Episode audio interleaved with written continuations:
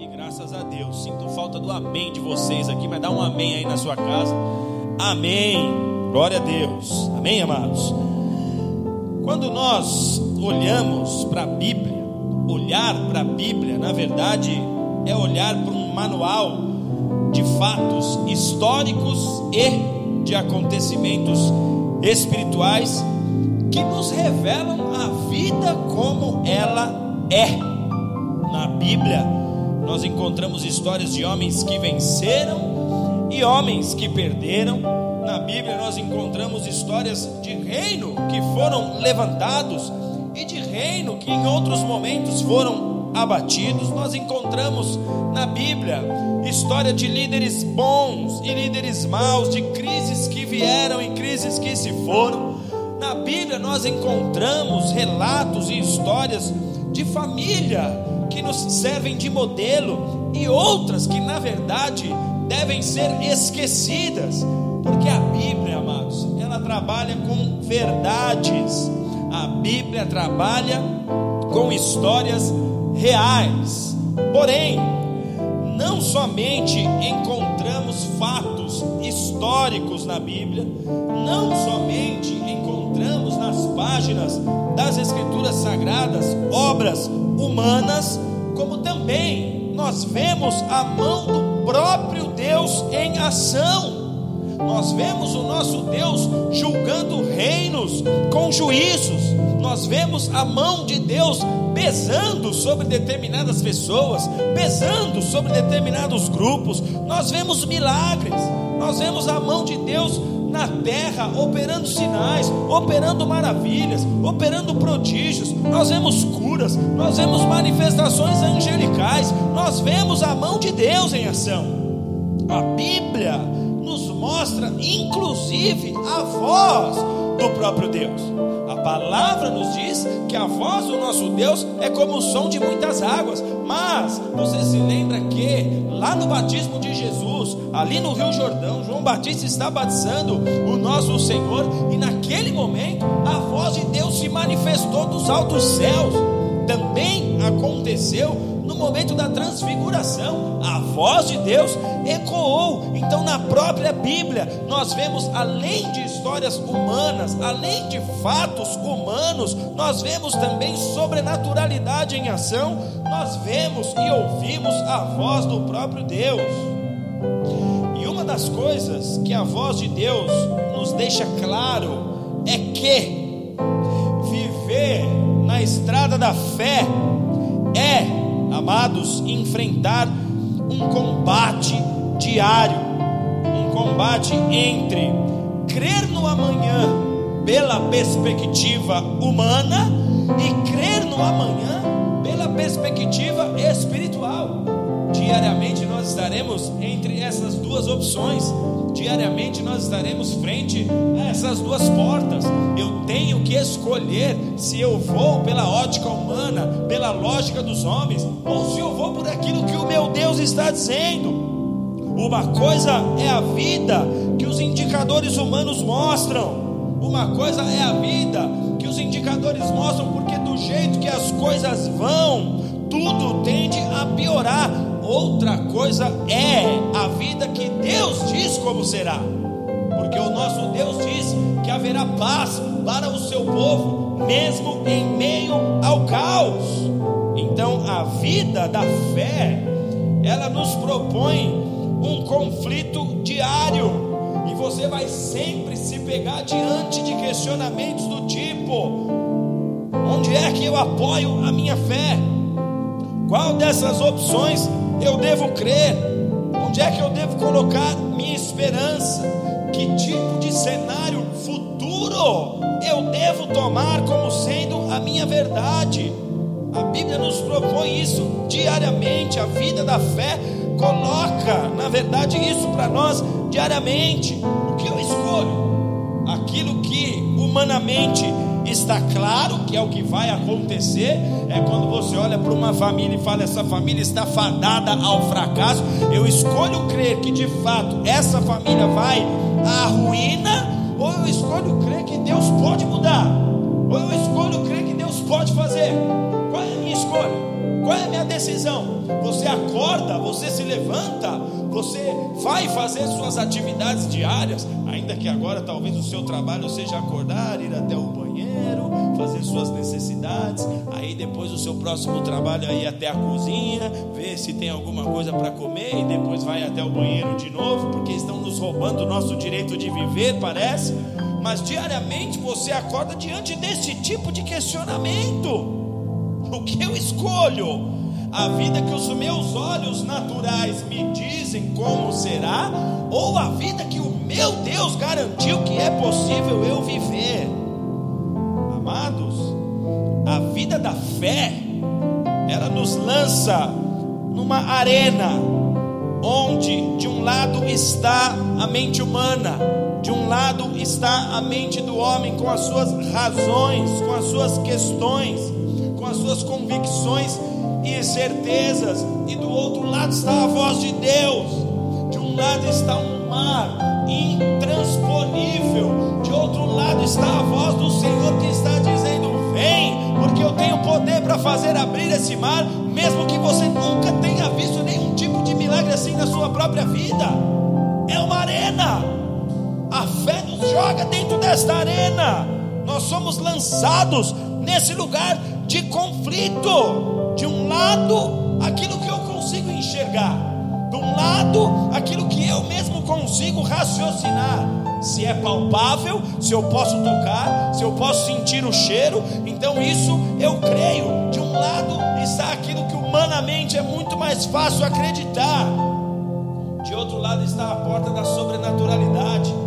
De outro lado está aquilo que só pode mudar se algo, se um evento completamente sobrenatural acontecer,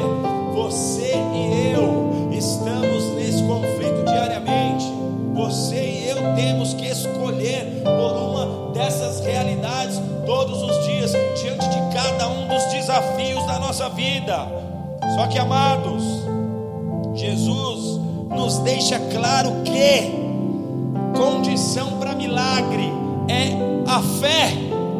A fé é o agente condicional para se viver milagres. O nosso Senhor Jesus, ele operou muitos milagres. Jesus passou a sua adolescência numa cidade ao norte de Israel, a cidade de Nazaré. Ali ele viveu com o seu pai. O seu pai tinha uma profissão de carpinteiro, Josué era um carpinteiro. E nesta cidade, as pessoas tiveram extrema dificuldade de olhar para o nosso Senhor como sendo o Filho de Deus, como sendo o próprio Deus. Quando as pessoas viam Jesus operar certos milagres, alguns travavam, mas esse aí não é o filho de José, esse aí não é o filho do carpinteiro, esse não é aquela, aquele adolescente correndo para lá e para cá, brincando, se, se divertindo, se alegrando. Jesus deixa claro para nós: condição para milagre é fé e não razão. Condição para milagre é fé e não entendimento. Ele não te pede para entender como ele fará. Ele não te pede para entender como as coisas acontecerão. Ele não te pede para entender o que pode vir a ser. Ele só te pede para crer. Condição para milagre é fé, não entendimento, não o que os homens concordam entre si, não o que as pessoas estão agora tecendo como contratos nesta terra. Isso nunca foi condição para milagre. Condição para milagre não é o que as nações estão sendo. Condição para milagre é fé, porque milagre não é fruto da sabedoria do homem. Milagre é fruto da fé.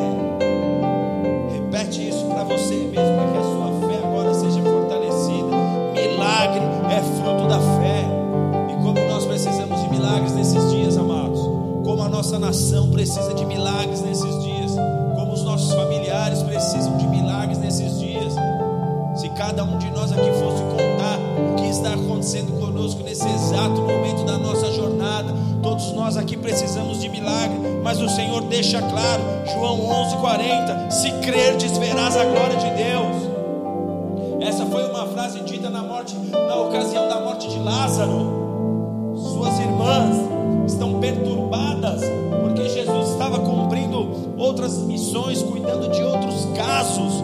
visitando outras pessoas, outras aldeias, curando outras pessoas. Nesse interim, Lázaro morre.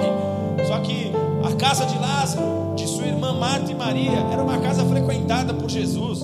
Jesus costumeiramente estava junto com essa família. E justamente na morte de Lázaro, o Senhor não estava lá, então elas se sentem abandonadas, então elas se sentem esquecidas. Elas mandam buscar o Senhor, elas mandam dizer que Lázaro havia morrido. E quando Jesus está caminhando em direção a Betânia, onde eles moravam ali, uma delas vem e fala: Senhor, se o Senhor tivesse aqui, ele não teria morrido. A resposta do Senhor para ela foi: Eu já te disse, você tem um elemento aí dentro do teu coração chamado fé. E essa fé é capaz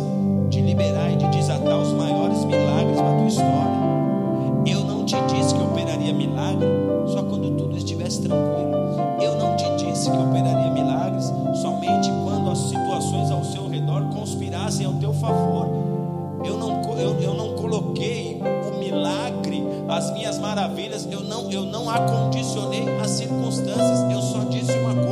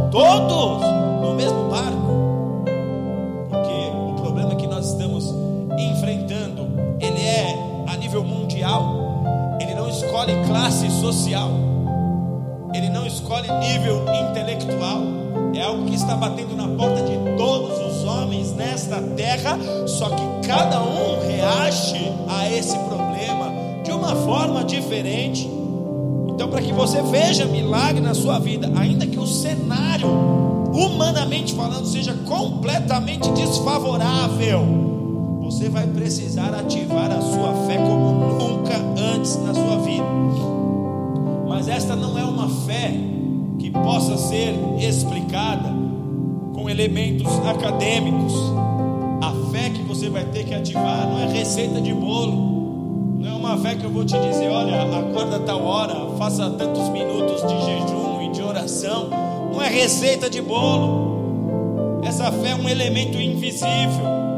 Esta fé é um elemento invisível aos olhos humanos, mas esta fé está relatada nesse livro. Esta fé está relatada em história de homens como eu e você, em pessoas de carne e osso como eu e você, e que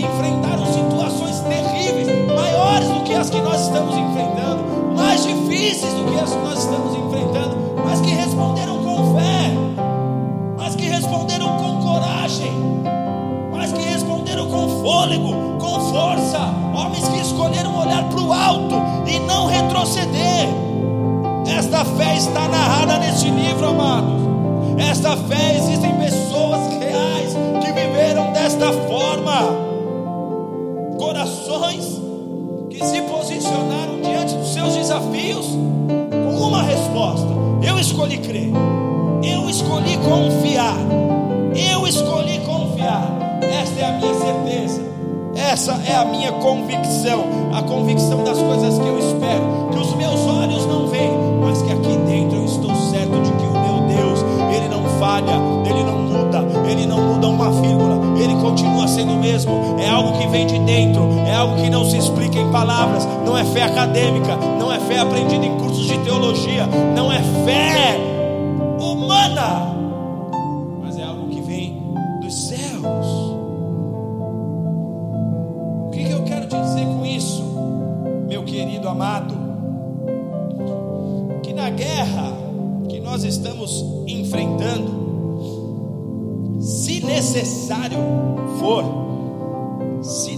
necessário for, na verdade será necessário, né? Nesta guerra,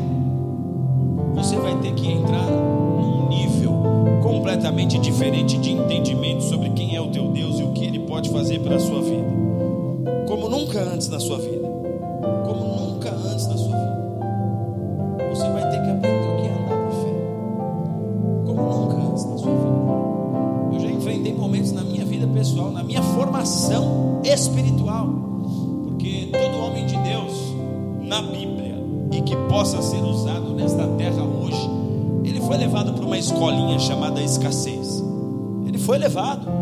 Se você olha a história do povo de Deus, quando Deus os tira do Egito e os leva para Canaã, eles tiveram que passar por um deserto. E na minha própria história pessoal, eu tive que aprender o que era viver com o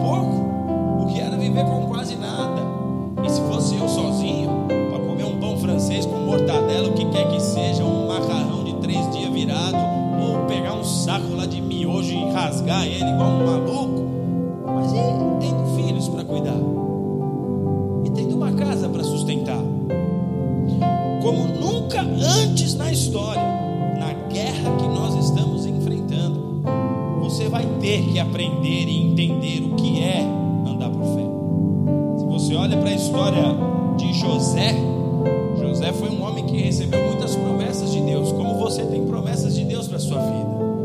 José foi um homem que recebeu muitas revelações acerca do seu destino profético.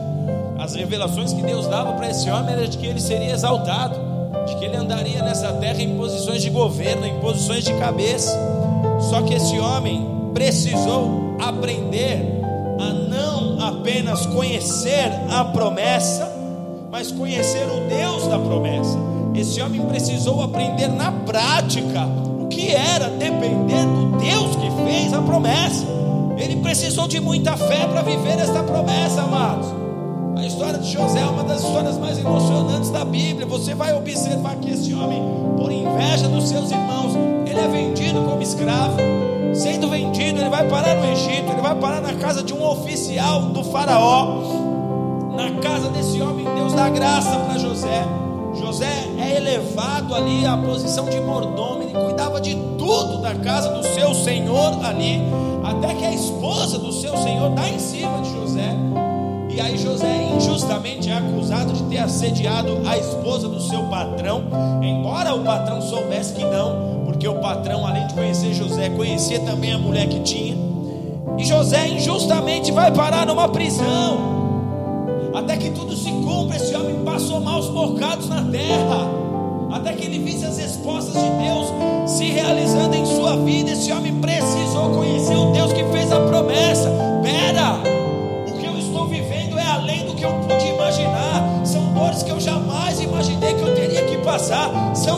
situações adversas que eu nunca sonhei enfrentar.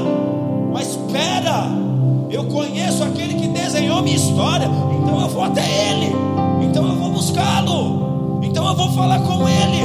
Ele deve ter as respostas, ele deve saber exatamente o que será, ele deve ter consolo, ele deve ter conforto, ele deve ter proteção, ele deve ter uma maneira de me manter animado, ele deve ter uma maneira de me manter olhando adiante, Ele deve ter uma maneira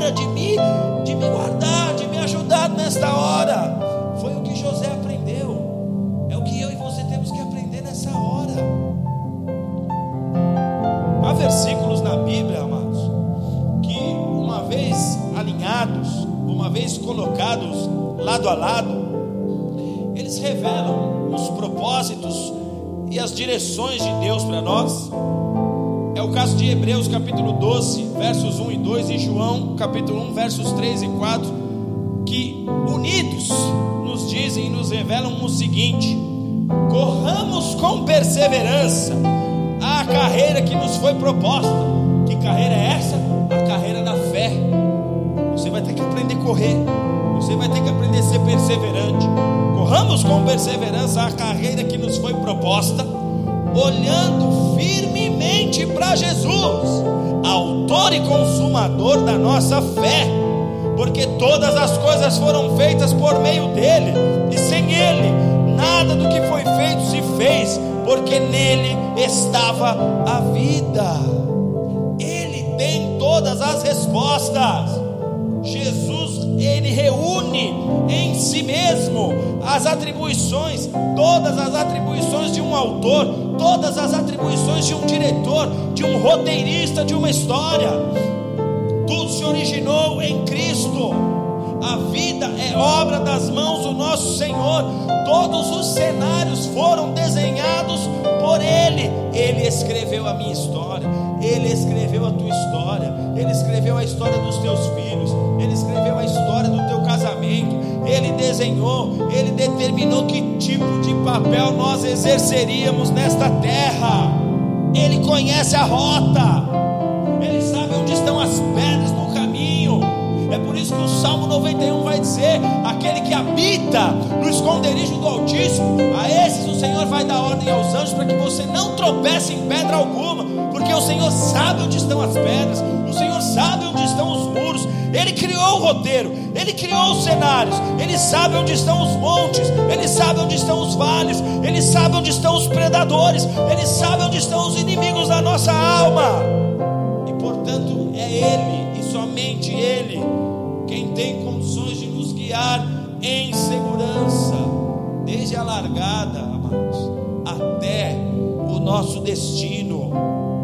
Quando o assunto é a vida, você precisa entender que tudo e absolutamente tudo está sob o controle do nosso Senhor. Ele é o responsável pela criação, porque Ele é autor, Ele é quem conduz a sua criação porque Ele é diretor, Ele é quem sabe onde nós temos que chegar, porque a história foi escrita por Ele. Jeremias capítulo 29, verso 11 diz: Eu é que sei os planos que tenho sobre vós, diz o Senhor, planos de paz e não de mal, para vos dar uma esperança e um futuro. João capítulo 8, verso 12 diz: Eu sou a luz do mundo, quem me segue nunca andará em trevas, mas terá a luz da vida. Ele sabe como fazer você enxergar exatamente a rota que você tem que seguir. E o que, que eu quero te dizer com tudo isso, amados? É que eu não sei como esses dias têm sido para cada um de vocês aí. Eu conheço a história de muitos de vocês que estão aí.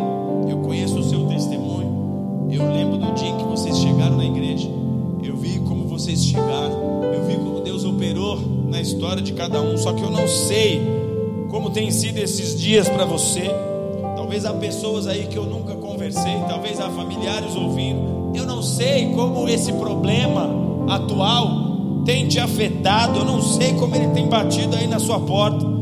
Mas se você crer, se você crer, se você ativar a fé que vem do alto, que só Deus pode derramar, porque a fé é um dom e é Deus quem acrescenta essa fé. Se você crer, você verá a glória de Deus. O nosso Deus é um Deus de recomeço. Ele é autor da vida, portanto, ele sabe exatamente como fazer tudo novo. Ele é autor da vida, portanto, ele sabe exatamente como quebrar um vaso e construir um vaso novo. Como pegar uma massa informe e dar uma nova forma para essa massa. Ele é um Deus de recomeço, ele é autor da vida. Então não importa o que vai acontecer daqui para frente, se passado o furacão, quando esse período acabar, se tudo o que sobrar forem escombros, nós vamos nos levantar de novo. Se tudo o que sobrar forem pilastras caídas, telhados ao chão, se tudo o que sobrar forem poeiras e escombros, nós vamos nos levantar outra vez. Se nós não tivermos a igreja como nós a conhecemos, se a sua empresa não resistir a esse período, se os teus negócios não resistirem, se você for atingido duramente, se o golpe para você for mais forte, deixa eu te dizer, você tem um Deus que pode fazer tudo novo. Só não perca a tua fé, porque ela é o elemento chave para que os milagres sejam derramados sobre a sua vida. Na verdade, Deus libera milagres dos céus e eles ficam procurando plataforma de fé, eles ficam procurando corações que milagres podem serem depositados. Se tudo que sobrar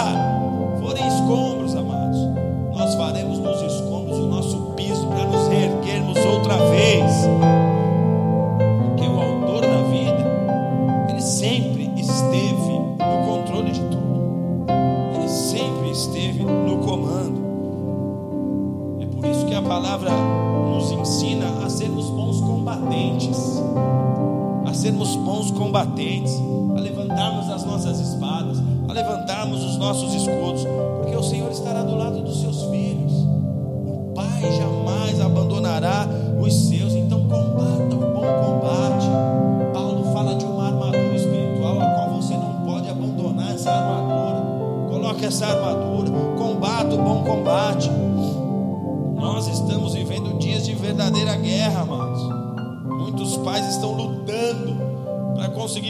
convencer os seus filhos de que tudo ficará bem.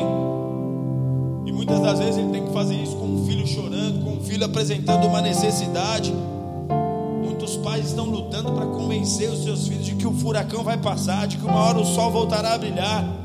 Muitos empresários estão respirando, tentando buscar uma gota de esperança para não aceitar um fim, o fim como um covarde, porque ele sabe o trabalho que deu para levantar aquele patrimônio, para levantar aquela empresa. Ele tem famílias dependendo ali daquela, daquela, daquele espaço, daquela empresa, daquele negócio. Muitos homens e mulheres estão olhando para o alto, crendo que haverá uma saída para tudo isso. E amados, quando se fala de guerra, nós só temos duas opções: ou você fica intimidado, você se esconde, ou você foge do combate, ou você encara o inimigo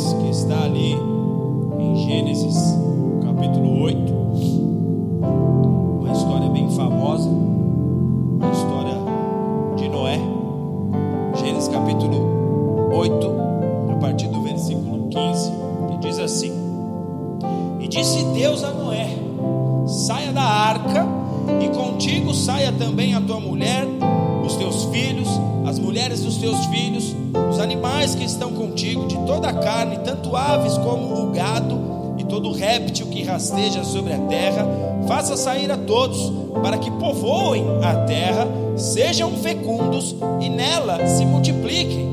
E Noé saiu com os seus filhos, sua mulher e as mulheres de seus filhos, e também saíram da arca todos os animais, os répteis, as aves e tudo o que se move sobre a terra segundo as suas famílias.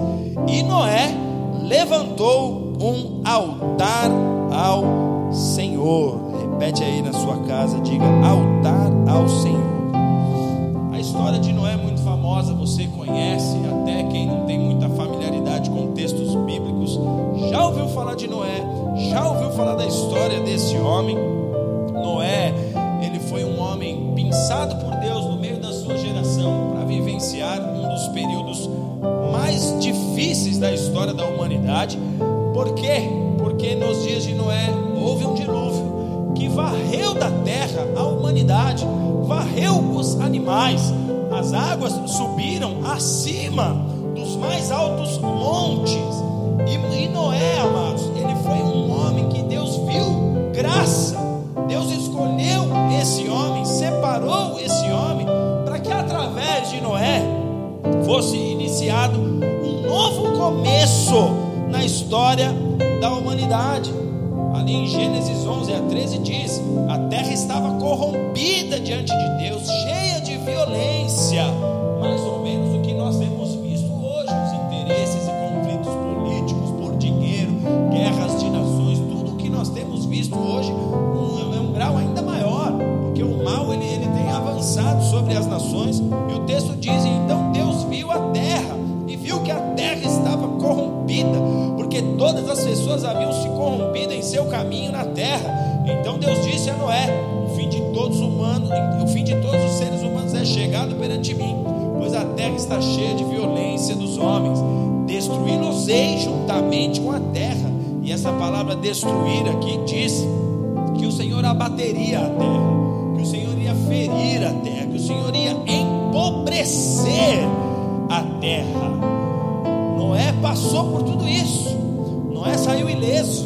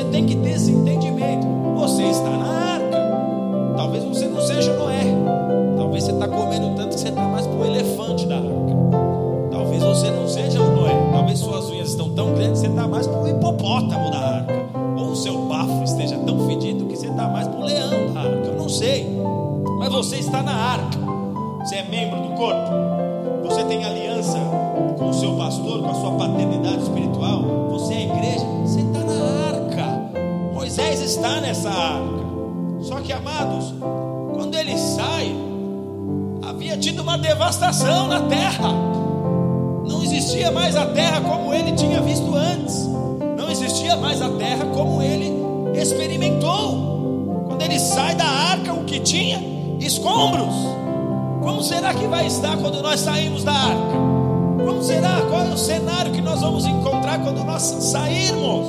Quando nós pudermos voltar a uma certa normalidade. Noé encontra escombros, a terra foi devastada, as águas passaram sobre a terra, e a partir dali, Noé, como homem, como carne, assim como eu e você, ele se questionou: o que, que eu faço agora? Que direção tomar? Como é que eu conduzo os meus filhos, minhas noras, minha esposa? Que fim que eu dou para esse bando de animal que está comigo aqui? Eu não sei, eu não sei o que fazer, eu não sei como continuar daqui para frente. Antes desse dilúvio, antes desse episódio, antes desse problema, eu estava acostumado, eu sabia exatamente como cultuar, eu sabia exatamente a que horas eu deveria estar aqui, a que horas eu deveria estar lá, eu sabia, eu já estava formatado num modelo de vida que agora mudou tudo. Como será que vai estar quando a gente sair da arca? Será que a vida vai estar igual? Será que a gente vai encontrar escombros? Será que a gente vai encontrar um cenário adverso? Não sabemos, Podemos aprender com esse homem de antemão. Antes de que Deus dê o seu toque e nos libere, nós podemos aprender de antemão como nos portar para saber como conduzir a vida dali para frente. Porque talvez esse é um problema na mente de muitos. Eu não sei se eu perder meu emprego, se, eu, se a minha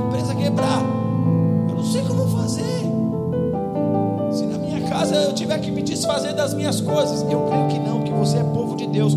Mas eu quero aqui te encorajar a não ficar nessa jaula desse pensamento,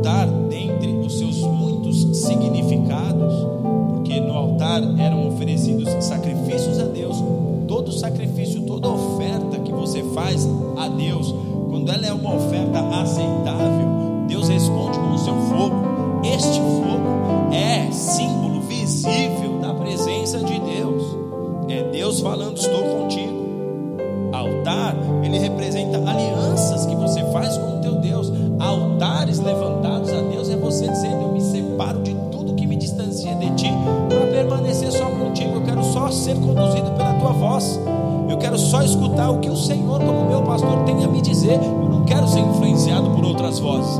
Eu não quero permitir que a minha fé se corrompa. Eu não quero permitir que a minha crença desça ladeira abaixo. Não, eu quero escutar o Senhor. altar tem tudo isso envolvido nele. E uma das coisas que o altar representa é recomeço. Uma das coisas que o altar simboliza é o recomeço, amados. Quando Israel fica cativo na Babilônia, 70 anos ali presos quando eles recebem uma carta onde eles podem voltar para sua cidade, a carta de alforria, eles são libertos, eles podem voltar para Jerusalém. Quando eles chegam, Jerusalém estava completamente devastada. Eles precisavam reconstruir a cidade, eles precisavam reconstruir os muros, eles precisavam reconstruir o templo.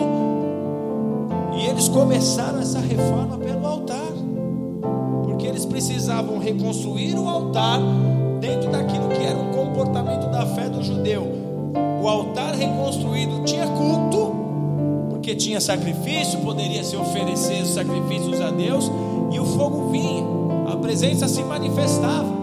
A partir daí, com a presença manifesta, Deus poderia dizer: investe mais tempo nessa parte da reconstrução, investe mais recurso no muro, se dedique agora pelos próximos dias a essa parte da tua casa. Agora vai cuidar ali da tua família. Agora vai cuidar daquela tua avó. Agora vai pregar para aquele outro que está precisando. Você tem altar, você vai ouvindo de Deus quais são as prioridades, quais são as estratégias, quais são os métodos, que direção seguir. Altar é símbolo de recomeço, é símbolo de vida. Levítico capítulo 6, verso 12 diz: O fogo sempre ficará aceso, sempre sobre o altar, ele não se apagará, e o sacerdote acenderá lenha nele cada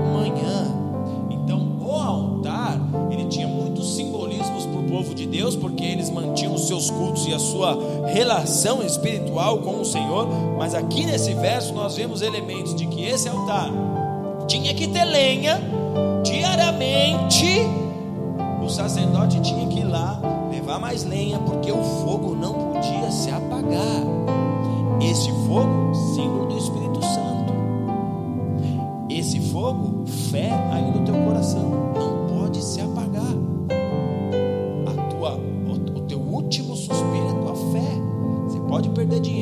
pode perder estrutura, você pode perder amigos, você pode perder parente, você pode perder tudo nessa vida, você só pode perder a fé no teu Deus. Enquanto houver fé, há esperança de milagre. Enquanto houver fé,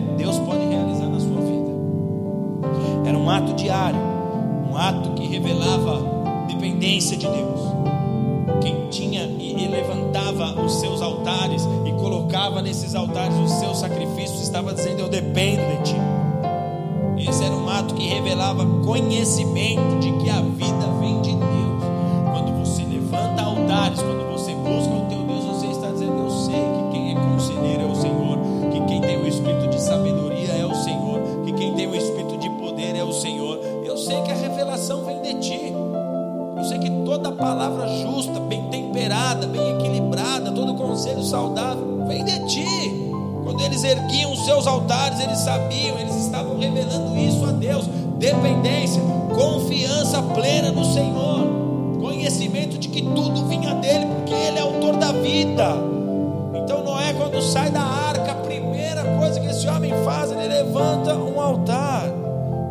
Estabelece nesse recomeço da história da humanidade a sua total dependência de Deus. Ele declara: Senhor, eu não sei nem para que lado ir, não tem nem mais rua.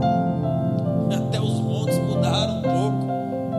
Eu estou até perdido, perdi, perdi até a direção da geografia. Eu não sei para onde está o norte, eu não sei para onde está o sul. Eu não sei o que fazer. Foi assim que Moisés, que Noé se portou. Levanta esse altar. Ele levanta esse altar para ouvir a voz de Deus. Noé foi a primeira pessoa no Antigo Testamento a levantar um altar a Deus. Porque ele entendeu, eu preciso ser conduzido pelo Senhor.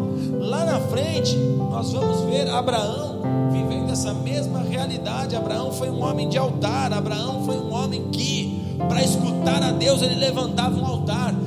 Fazia um sacrifício, Deus falava com ele, ele ia. Se no caminho Deus falasse outra vez com ele, ele parava e levantava outro altar. Em agradecimento, para com a voz de Deus. Obrigado pelo Senhor não me abandonar. Obrigado pelo Senhor não deixar de cuidar aqui da minha casa. Ele levantava um altar. Ele edificou altares por onde ele andou. Abraão foi um homem de altares. Por quê? Você precisamos. Nós não sabemos como vai ser, mas Deus sabe. Nós não sabemos o que fazer, mas Deus já sabe o que nós temos que fazer. Então, altar é o meio pelo qual eu e você vamos nos relacionar com Deus de maneira objetiva, de maneira clara. Toda a nossa relação com Deus está diretamente condicionada a uma vida de altar. Se você olha para a história do profeta Elias, Elias vivia, uns, vivia dias em que Israel estava completamente contaminada pelo pecado.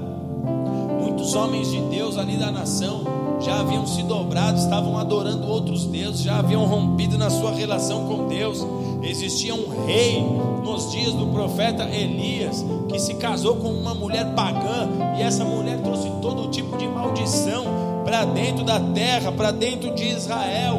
Elias não se conforma em ver o seu povo completamente rendido ao paganismo, completamente rendido a coisas que o pai, que o Senhor abominava.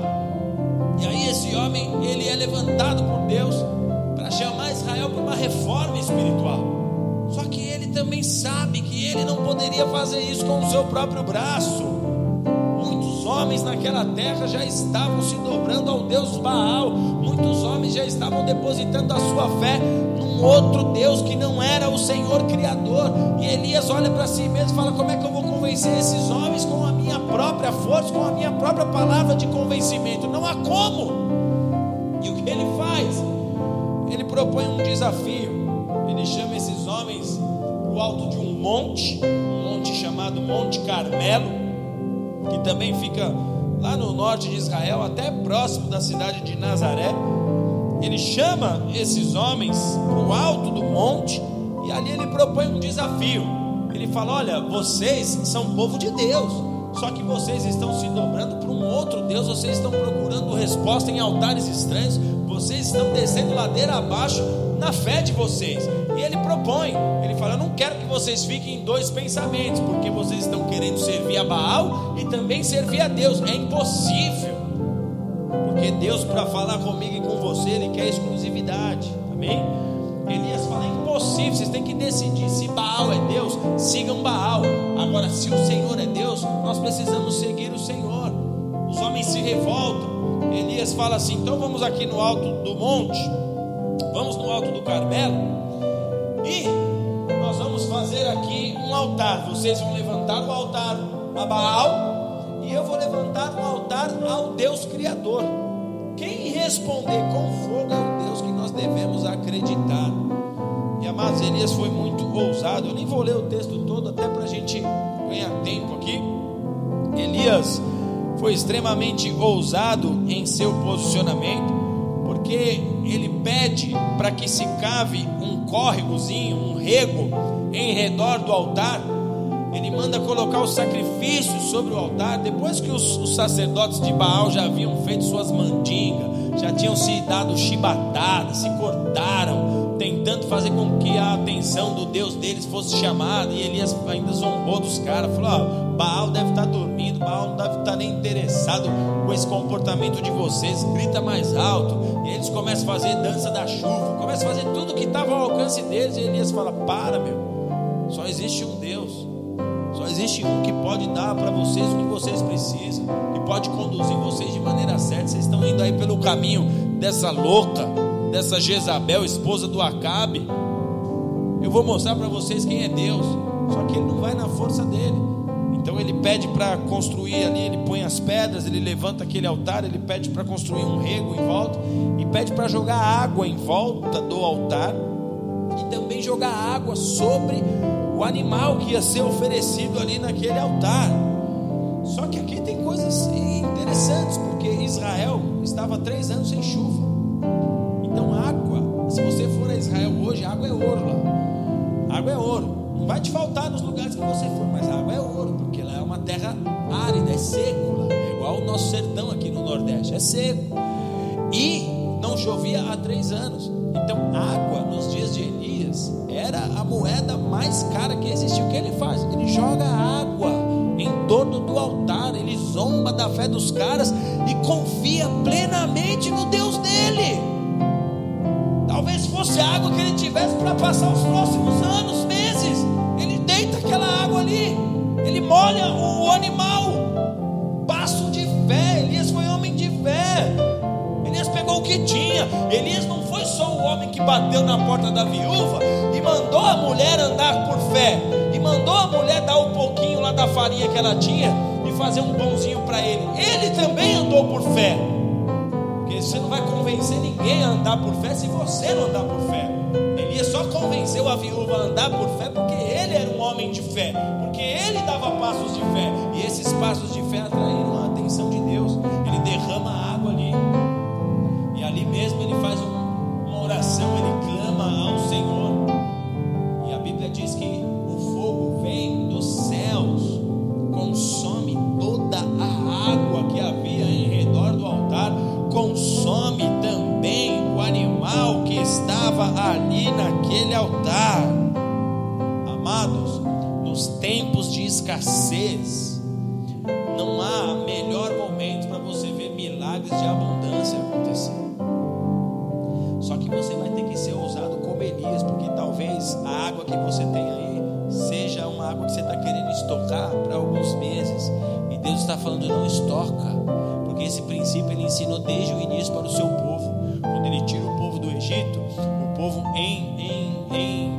pelo deserto, eles deveriam colher ali o seu maná que caía do céu por seis dias. No sétimo dia não tinha colheita. E no sexto dia, Deus dizia para eles: Não colham além do que vocês devem, porque estragava. Porque estragava. E o que você tentar reter vai estragar você tentar reter vai estragar. É hora de você botar a tua fé na, na condição máxima, na marcha mais alta que tiver. Você precisa dar passos de fé, porque nesse momento os céus estão atentos. O teu Senhor continua dominando.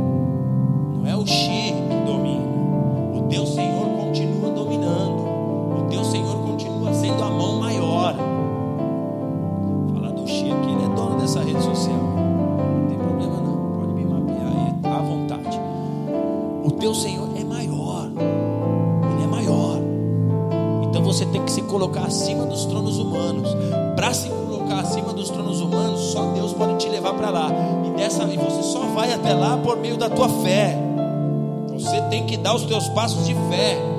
Porque isso é levantar um altar. Elias, quando vai orar, sabe qual é a oração que ele fala? Ele fala assim: Ó oh, Senhor Deus de Abraão, de Isaac e de Israel. Que fique claro aqui para Israel que tu és Deus e que, e que eu sou teu servo e que segundo a tua palavra eu fiz todas estas coisas. Elias deixou claro ali: eu sou homem limitado, impossibilitado mas eu sirvo ao Deus de Abraão, Isaac e Jacó. Ele, ele clamou pelo Deus que é ontem, hoje e sempre será. Que fique claro aqui que é o Senhor quem opera. Que fique claro aqui que é o Senhor quem pode fazer milagres. Que fique claro aqui que é o Senhor quem, em tempo de escassez, faz chegar na tua casa o que você precisa. No tempo da fome, Elias teve que se esconder na beira de um rio. E o Senhor fazia com que os árabes fossem alimentar ele árabes que eram povos inimigos ali. A Bíblia fala: os corvos foram alimentar Elias, eram povos inimigos, foram alimentar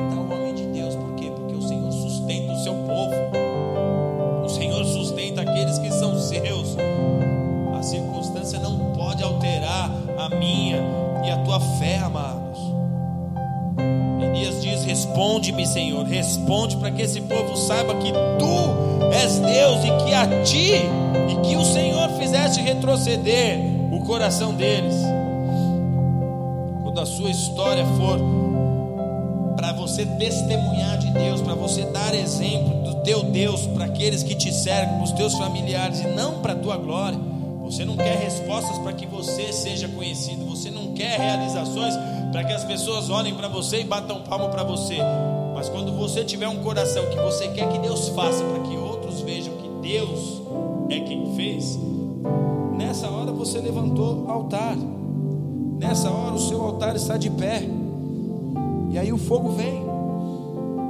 Elias andou por fé, mas Elias levantou um altar. Nossa fé é o elemento chave para essa hora. E por meio dela nós precisamos levantar altares a Deus. Deus vai responder com fogo à medida da tua fé. Quanto maior o teu nível de fé, mais os milagres se alcançarão. O que, que nós precisamos entender aqui? Eu estou finalizando, vou finalizar. É que o altar para ter fogo precisa de lenha. Repete aí na sua casa: o altar para ter fogo precisa de lenha. E a lenha sobre o altar é a oração. Salomão foi quem construiu o primeiro templo em Israel, quando o templo de Deus deixa de ser uma tenda para ser um templo de concreto mesmo ali, mármores. Salomão, quando constrói, ele consagra esse templo ao Senhor e no ato de dedicação e de consagração, ele faz uma oração: Senhor, as pessoas virão de toda a parte apresentar as, as suas orações aqui neste templo, diante do seu altar. Isso, lá, isso está lá em 2 Crônicas, capítulo 6. E Salomão faz um pedido. Quando as pessoas vierem aqui, diante do altar, apresentar as suas orações, responde, ó Pai, as orações que forem feitas. Então, altar não pode subsistir sem oração. Altar, para poder manifestar o seu milagre, precisa de lenha, precisa de oração, precisa de vida ativa com Deus, relacionamento ativo. Se tem altar, se tem lenha, se tem sacrifício, tem glória. Você precisa pôr lenha nesse altar diariamente. Você precisa todos os dias ir até o altar do Senhor. Você precisa levar as suas petições diante do altar, porque esta relação é a lenha, é a combustão, é o que vai fazer ter fogo ali quando os sacrifícios existirem, maior nível de combustão e poder de Deus. As respostas só existem quando há altar de oração. Quando há oração, significa que há altar. Para ter altar, precisa haver oração. O salmista dizia: Eu irei ao altar de Deus, o Deus que é a minha alegria e o meu prazer, porque está abatido a minha alma. Espere em Deus, porque ainda eu o louvarei. João, em Apocalipse, também nos fala da relação da oração e do altar. Apocalipse 8, verso 3: Veio outro anjo, se colocou junto ao altar, e tendo um incensário de ouro, e foi-lhe dado muito incenso para oferecê-lo com as orações de todos os santos sobre o altar de ouro que está diante do trono. João tem uma revelação, ele vê que as orações são os incensos que eram oferecidos sobre o altar. Que que precisa ficar para nós, para nós encerrarmos, amados? Que o recomeço está nas mãos de Deus. Que o caminho novo é Ele que conhece, porque Ele é novo para nós. Mas para o Senhor já está determinado desde o dia que Ele te formou. O recomeço está nas mãos de Deus. E se você quiser saber exatamente como seguir num recomeço, como seguir num momento de transição, como seguir em coisas novas que você vai realizar na sua vida, novos projetos, em novos passos, em novas decisões. Talvez você aí é pai está exatamente nesse momento precisando entender como conduzir tua família daqui para frente. Deixa eu te dizer uma coisa.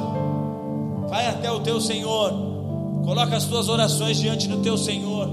Comece a buscar o Deus que pode te revelar tudo o que você precisa saber para que daqui para frente a tua história seja conduzida de maneira diferente.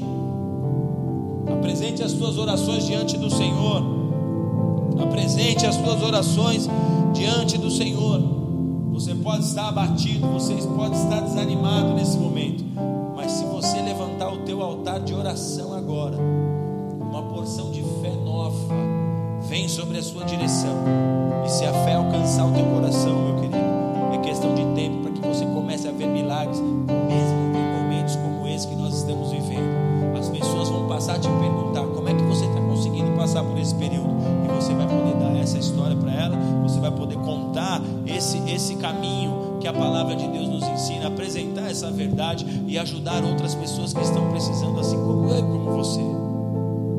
Nossa posição tem que ser: vamos ao altar do Senhor, vamos apresentar as nossas orações ali, e ali Ele nos revelará tudo o que nos é necessário.